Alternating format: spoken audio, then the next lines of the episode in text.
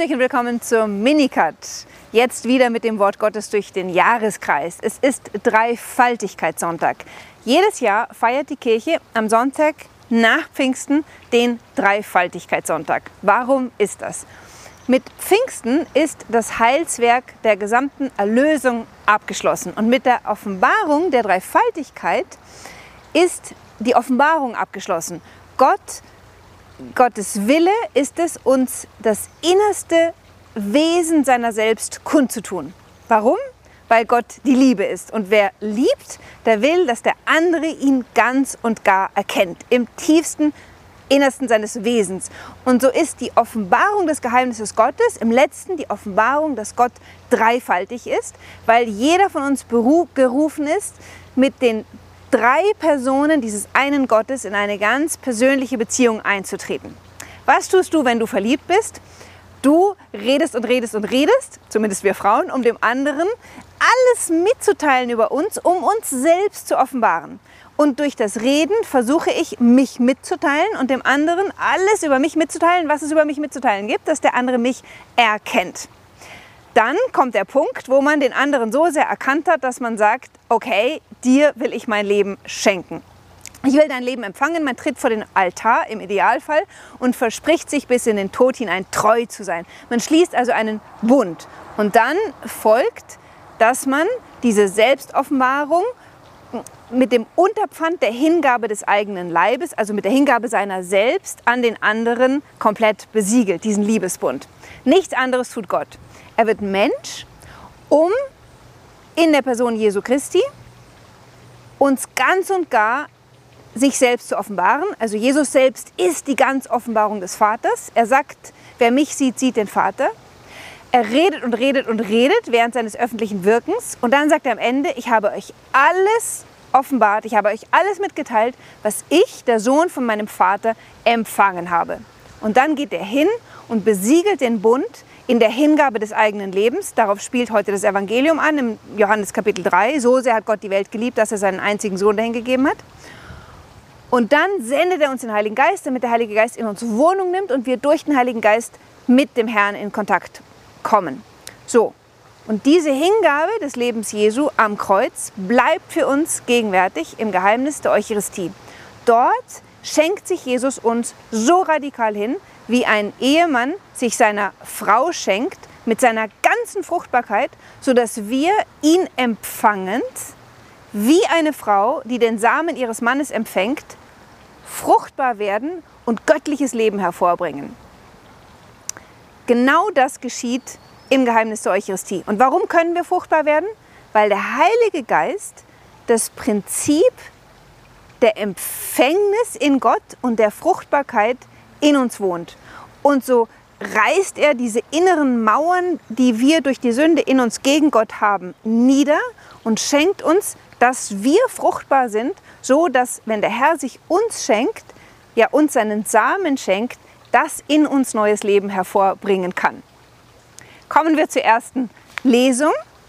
Da geht es um die eigentlich wichtigste Offenbarung Gottes im Alten Testament. Wenn ihr an Offenbarung Gottes im Alten Testament denkt, dann wahrscheinlich alle an die Szene in Exodus 3, 14, wo Gott dem Moses am brennenden Dornbusch äh, erscheint und sich zum ersten Mal offenbart, seinen Namen kundtut. Dort sagt Moses zu Gott, was soll ich den Israeliten sagen? Sie werden fragen, wie heißt dein Gott, der uns hier aus Ägypten herausführen will? Und Gott sagt, sag ihnen, ich bin, der ich bin, der Ich Bin sendet dich. Oder, wie man auch übersetzen könnte, ich bin, der ich sein werde. Gott offenbart hier seinen Namen und wie ihr sicher wisst, bedeutet Namen im biblischen Sinne Kundtun des eigenen Wesens und trotzdem bleibt es ein geheimnisvoller Name, weil er sagt noch nichts anderes, als dass Gott der Seiende ist und dass er immer der sein wird, der er ist. Also Gott offenbart schon seinen Namen, aber er hat Moses kann noch keine großartige Definition über diesen Gott geben, außer dass er der Seiende ist. In der Übersetzung Ich bin der ich sein werde klingt an, dass Gott sagt, geh mit mir einen Bund ein, lass dich auf mich ein, ich werde mit dir eine Geschichte leben und in der Weise, wie ich dein Leben führe, und du und ich unser Leben, ich dein, ich dein Gott, dein Leben führe, wirst du erfahren, wer ich bin. Und genau das tut Gott und tut das Volk. Am Berg Sinai wird der Bund geschlossen und Gott, Verzeihung, also Gott führt Israel aus Ägypten heraus und daraufhin schließt Israel mit Gott einen Bund. Und was ist jetzt der Gott, den Israel kennt? Das ist der Gott, der es aus dem Sklavenhaus in Ägypten herausgeführt hat.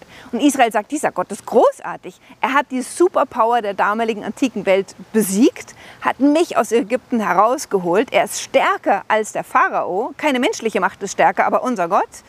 Na klar werde ich mich auf diesen Gott einlassen und mit ihm eine Geschichte leben wollen. Ja, würde jeder von uns. Und deswegen sagt Israel mit voller Überzeugung in, in Exodus 24, ja natürlich will ich alle deine Gebote bewahren und es ist doch kein besserer Bundesgott als du. Ich werde nie von deinen Geboten abweichen und mir keine anderen Götter suchen. Und kaum, dass der Bund geschlossen ist, macht Israel die schlimmste Sünde seiner Geschichte. Es baut sich ein das goldene Kalb und sagt, du goldenes Kalb, du bist der Gott, der uns aus Ägypten herausgeführt hat. Menschlich betrachtet, logischerweise müsste man sagen, dieses Volk hat den Bund gebrochen und kein Anrecht mehr darauf, das Volk dieses Gottes zu sein. Und jetzt, erst jetzt, wo Israel die schlimmst denkbare Sünde begangen hat, kann Gott einen Schritt weitergehen in der Selbstoffenbarung. Und interessanterweise schreibt er das auf eine neue Paar von Tafeln. Hier ist eine Anspielung daran, dass es einen neuen Bund geben wird. Der Bund wird neu geschlossen. Und hier offenbart Gott nochmal seinen Namen, aber jetzt gibt er dieser Namensoffenbarung eine neue Definition oder eine nicht neue, eine tiefere. Jetzt kann er Israel etwas offenbaren, was sie vorher noch nicht verstanden hätten. Vorher haben sie verstanden, dass Gott nur Erlöser ist und dass Gott stärker ist als die feindlichen Mächte. Aber jetzt verstehen sie, dass Gott derjenige ist, der ihre eigene Sünde vergibt und dessen Barmherzigkeit größer ist als seine Gerechtigkeit. Und so heißt die neue Offenbarung seines Namens, also die neue Kundgabe seines Wesens, der Herr, Doppelpunkt, der Herr ist ein barmherziger und gnädiger Gott, langmütig und reich an Huld und Treue. Er bewahrt tausend Generationen Huld, nimmt Schuld, Frevel und Sünde weg. Das ist die Offenbarung des innersten Wesens Gottes, dass er barmherzig ist. Und diese Barmherzigkeit Gottes wird für uns mit Angesicht dann offenbar in der Person Jesu Christi, der nämlich genau diese Uroffenbarung zu Ende führt und, offen, und belegt, dass er genau das ist. Die Menschheit schlägt Jesus Christus ans Kreuz mit ihren eigenen Sünden. Und anstatt dass Gott uns jetzt verwerfen würde, kommt Jesus von den Toten zurück und offenbart uns, dass er uns immer noch ungebrochen liebt. Ja, dass er sogar den eigenen Tod, beziehungsweise dass der Vater unseren Mord am Sohn in die Quelle der Barmherzigkeit für die ganze Menschheit verwandelt hat, nämlich in die Quelle, aus der heraus die Vergebung der Sünden fließt. Dass während wir Jesus ans Kreuz geschlagen haben, er unsere Schuld auf sich genommen hat und damit die Schuld zunichte gemacht hat, sodass er für uns zur Quelle der Barmherzigkeit werden kann. Und deswegen kann man nicht das Fest der Dreifaltigkeit feiern, ohne zu verstehen, dass die Dreifaltigkeit sich uns offenbart hat als ein unendlich barmherziger Vater, der seinen eigenen Sohn für uns in den Tod hineingegeben hat und dieser Sohn selber aus Liebe für uns gestorben ist, damit der Heilige Geist kommen kann und in uns wohnen und uns hineinnimmt in diese ewige Gemeinschaft brennender Liebe. Ich wünsche euch einen schönen Sonntag, genug zu feiern.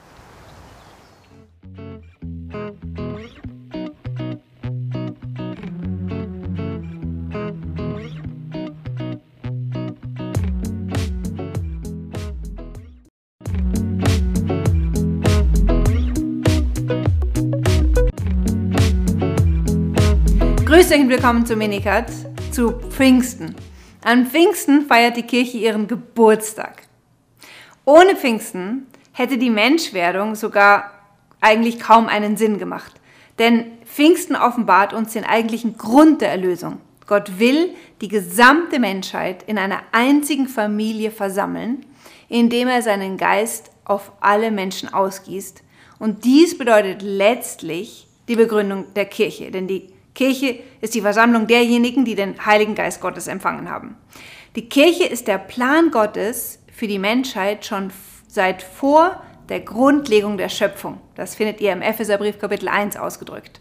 Von allem Ursprung an war es Gottes Sehnsucht und Plan, sich eine Familie zu schaffen. Um Pfingsten zu verstehen, muss man sich das erste Kapitel vom Buch Genesis anschauen. Wenn man sich ein ganz bisschen mit altorientalischen Texten auskennt, dann erkennt man, dass Genesis 1 in der Sprache eines Tempelbautextes verfasst ist. Ja, das bedeutet, die Schöpfung wird beschrieben als das Bauen Gottes an einem gigantischen Tempel, der so groß war wie der ganze Kosmos und in den er den Menschen als Priester im Herzen dieses Kosmos-Tempelgartens eingesetzt hat. Genesis 1, 26 bis 27, äh, dem, als Abbild Gottes schuf er ihn. Das bedeutet in dieser altorientalischen Sprache, der Mensch ist das Ebenbild Gottes, er ist der Priester Gottes in dieser Schöpfung. Und Priester zu sein bedeutet, Mittler zu sein zwischen Gott und dem Kosmos. Und das wiederum heißt, dass Gott Tiere, Pflanzen und alle anderen möglichen Lebewesen erschuf, aber nur den Menschen als Abbild Gottes. Und zwar jetzt wieder auf, der, auf dem Hintergrund dieser hebräischen Vokabularien eigentlich als Götterstatue. Ja? Und was ist eine Götterstatue in einem Tempel? Sie soll den unsichtbaren Gott im Garten sichtbar machen. Und während die Heiden Götterstatuen in ihren Tempeln haben, sagt die Heilige Schrift, nein, Gott hat nicht ähm, sich irgendeine Statue aufstellen lassen, sondern er hat uns nach seinem Abbild geschaffen und wir sind die Sichtbarkeit Gottes in diesem Tempel. Der Mensch war also geschaffen als ein solcher Mittler zwischen Gott und der Schöpfung. Genesis 2, ja, obwohl in einer anderen Zeit und in einer anderen literarischen Form geschrieben, liegt eine ganz ähnliche Theologie zugrunde. Die Schöpfung wird auch in Genesis 2 als Tempel verstanden, in dem wiederum nur dem Menschen Gottes Lebensgeist eingehaucht wird. Genesis 2, 7. Jeder weiß, was dann passiert. Durch die Sünde des Menschen wurde diese innige Beziehung zwischen Gott und dem Menschen in diesem Tempel zerstört. Gott zog sich aus dem Garten zurück und Mann und Frau wurden aus dem, Temp aus dem Garten herausgetrieben, wurden einander Feind, Brüder wurden einander Feind, Völker wurden einander Feind. Und es folgt eine Anhäufung von Sünden, die ihren Gipfel findet im Turmbau zu Babel durch den schließlich alle Völker in unterschiedliche Sprachen getrennt werden und sich miteinander nicht mehr verstehen. Und in diesem Moment beginnt Gott, seiner, Gott sein Erlösungswerk, indem er Abraham mit der Verheißung erwählt, durch dich sollen alle Sippen der Erde Segen erlangen. Genesis 12.3. Abraham und das Judentum werden also für alle erwählt. Ja? Eine Erwählung erfolgt immer als Proexistenz für andere. Also in der Erwählung Abrahams beginnt Gott mit Israel das vorzubereiten, was letztlich seinen Abschluss in der Menschwerdung Jesu und in der Gründung der Kirche findet, nämlich der Gründung einer Familie. Gott verheißt dem Abraham und seinen Nachkommen ein Land, in dem er mit Israel wohnen würde. Die Erfüllung dieser Verheißung in der Gabe des gelobten Landes mit dem Tempel in der Mitte des gelobten Landes versinnbildlicht nichts anderes als die Wiederherstellung des Paradieses. Und um das zu tun, schloss Gott mit dem Volk Israel am Berg Sinai, Exodus 19 bis 24, einen Bund. Ja, bekanntlich kam Gott am Berg Sinai zu seinem Volk herab im Gewitter mit Donner und Feuer und wie in einer Theophanie. Also Theophanie ist eine Gotteserscheinung auf Griechisch. Gott kommt in dieser, ähm, in dieser Theophanie, manifestiert sich und das Ereignis war so erschütternd, dass das Volk nicht einmal wagte, den Fuß des Berges zu berühren, weil das den Tod für das Volk bedeutet hätte. Dort am Sinai schloss Gott also mit Israel einen Bund und ließ das Offenbarungszelt bauen.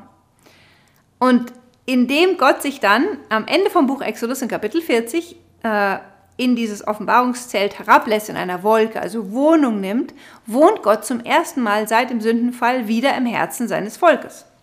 Und so marschiert dann Gott zusammen mit dem Volk durch die Wüste in das gelobte Land. Und im gelobten Land, ein paar hundert Jahre später, baut ihm schließlich Salomon einen Tempel und Gott wohnt jetzt endlich wieder im Herzen seines Volkes, im Herzen eines Gartenlandes. Ähm, das ist dieses Bild von dem Land, in dem Milch und Honig fließen. Das soll bedeuten, das Paradies ist wiederhergestellt.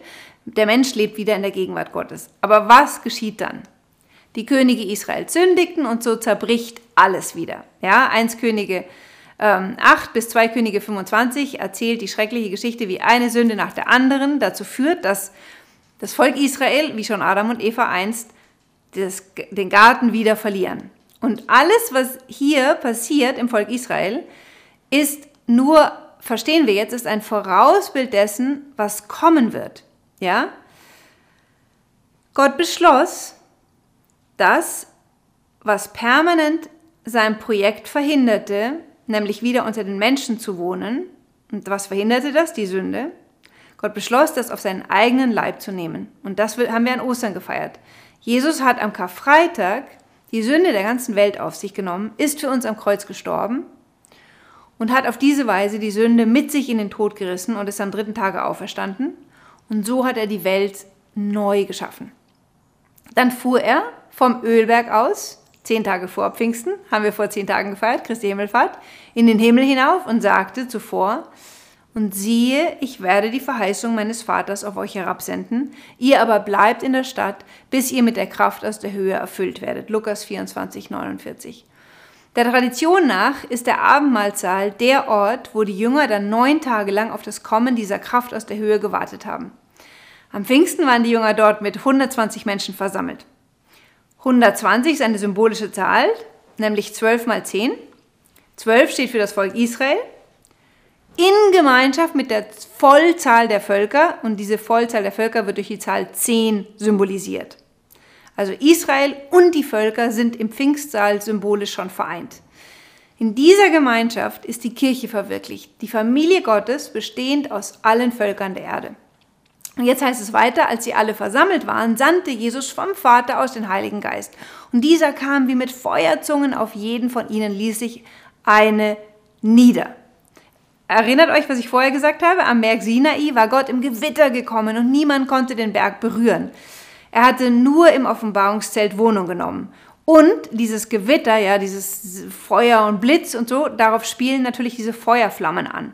Jetzt aber lässt sich Gott nicht nur in einem Zelt nieder, sondern er nimmt im Herzen eines jeden Menschen Wohnung und es erfüllt sich das, was Jesus im Evangelium gesagt hatte, als er gesagt hat, ähm, wenn jemand mich liebt, wird er mein Wort halten, mein Vater wird ihn lieben und wir werden zu ihm kommen und bei ihm Wohnung nehmen. Johannes 14, 23. Und zuvor hatte er gesagt, und ich werde den Vater bitten, und er wird euch einen anderen Beistand geben, der für immer bei euch bleiben soll. Jesus sagt hier gewissermaßen, der Heilige Geist wird euch zum Tempel Gottes machen. Ab dem Pfingsttag wird jeder, der sich an meine Jesu Gebote hält, zum Tempel Gottes werden und wir, die Dreifaltigkeit, der Vater, der Sohn und der Heilige Geist, der ewige Gott, der die Menschheit und das ganze Universum geschaffen hat, nehmen Wohnung in euren Herzen. Das ist Pfingsten. Und deswegen sagt Paulus dann an einer anderen Stelle im Römerbrief, wenn aber der Geist dessen in euch wohnt, der Jesus Christus von den Toten auferweckt hat, dann wird er, der Christus von den Toten auferweckt hat, auch euren sterblichen Leib wieder lebendig machen durch seinen Geist, der in euch wohnt. Römer 8, Vers 11.